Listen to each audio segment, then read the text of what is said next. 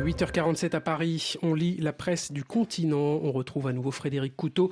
À la une de la presse ce matin, Frédéric, les raids meurtriers qui se multiplient au Burkina Faso. Oui, plus d'une centaine de personnes, civils et militaires, ont trouvé la mort au cours des deux dernières semaines au Burkina Faso lors d'attaques meurtrières attribuées aux djihadistes.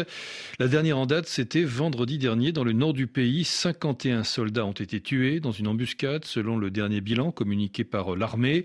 Les opérations se poursuivent avec une intensification des actions aériennes qui a permis de neutraliser une centaine de terroristes, de détruire leur matériel, précise le communiqué de l'armée. Ce chiffre s'ajoute à la soixantaine de terroristes neutralisés depuis le début de la riposte.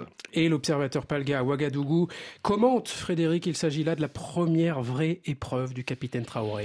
Oui, ce bilan, pour être lourd, il l'est, à n'en pas douter, s'exclame le journal. Qui plus est, il n'est pas encore définitif et il faut craindre qu'on se rapproche du décompte final de 70 à 80 soldats martyrs un décompte avancé dès le week-end par certaines sources. C'est lourd, soupire euh, l'observateur Palgas. C'est la première hécatombe enregistrée par nos forces de défense et de sécurité depuis l'avènement du MPSR-2 qui a mené le capitaine Ibrahim Traoré au pouvoir et dont c'est la première vraie épreuve militaire en tant que chef suprême des armées. Mon capitaine président enclenché la guerre totale, c'est ce qu'écrit euh, pour sa part le quotidien aujourd'hui. Si besoin en était encore, cette nouvelle embuscade est la preuve que les groupes armés terroristes, même affaiblis par les différentes opérations de sécurisation menées à travers le pays, disposent encore d'une forte capacité de nuisance, constate aujourd'hui.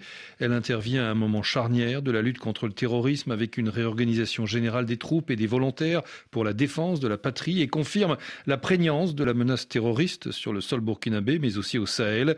Ce drame, poursuit euh, aujourd'hui, vient rappeler que la lutte engagée pour la reconquête et la sécurisation du territoire national ne sera pas un long fleuve tranquille.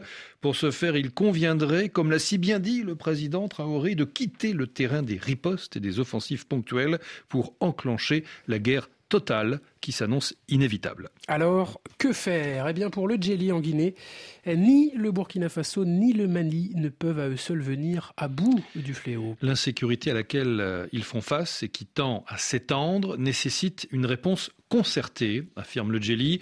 La CDAO doit davantage s'impliquer dans la lutte, estime le site d'information guinéen. Elle doit en faire un objectif à part entière, suite à quoi elle doit s'employer à mobiliser tous ceux qui peuvent aider.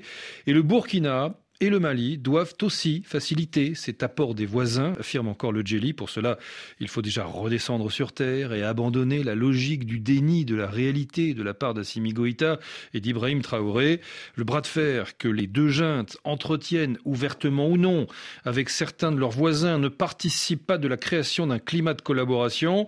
Que les deux dirigeants sachent, en tout cas, conclut le Djeli, qu'il ne sert à rien de vouloir créer des tensions à l'extérieur pour espérer masquer l'absence de résultats à l'intérieur, une telle stratégie finit toujours par exploser à la figure de celui qui en abuse. Et autre difficulté pour le Burkina Faso, Frédéric, la crise économique due certes à l'insécurité mais aussi à la crise mondiale. C'est ce que relève le point Afrique. La pandémie, la guerre en Ukraine et l'inflation menacent le pouvoir d'achat des Burkinabés. Pour l'État, il s'agit d'être sur tous les fronts. Le Burkina Faso est également touché par les crises climatiques caractérisées par des cycles d'inondation ou de fortes sécheresses.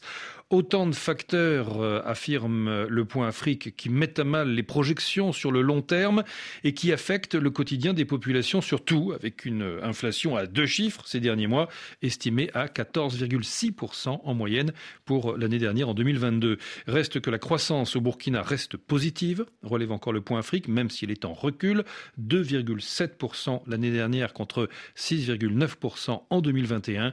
Les Burkinabés font montre de résilience, une économie et un pays qui plient mais ne rompent pas. La revue de presse du continent, Frédéric Couteau, merci à vous, à demain.